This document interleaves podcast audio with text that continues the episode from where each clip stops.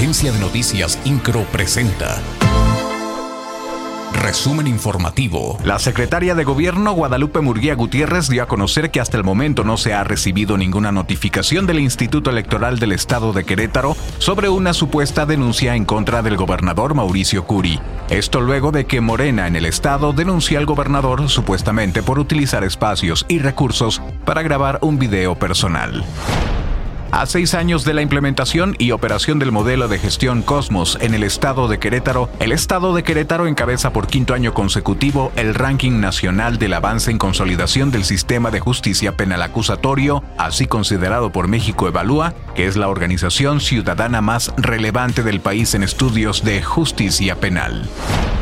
El secretario de Desarrollo Agropecuario Rosendo Anaya Aguilar reportó que actualmente el precio de la tortilla se comercializa en 22 pesos el kilo. Sin embargo, señaló que se ha identificado que algunas tortillerías el kilo de este producto llega a costar hasta 24 pesos o más.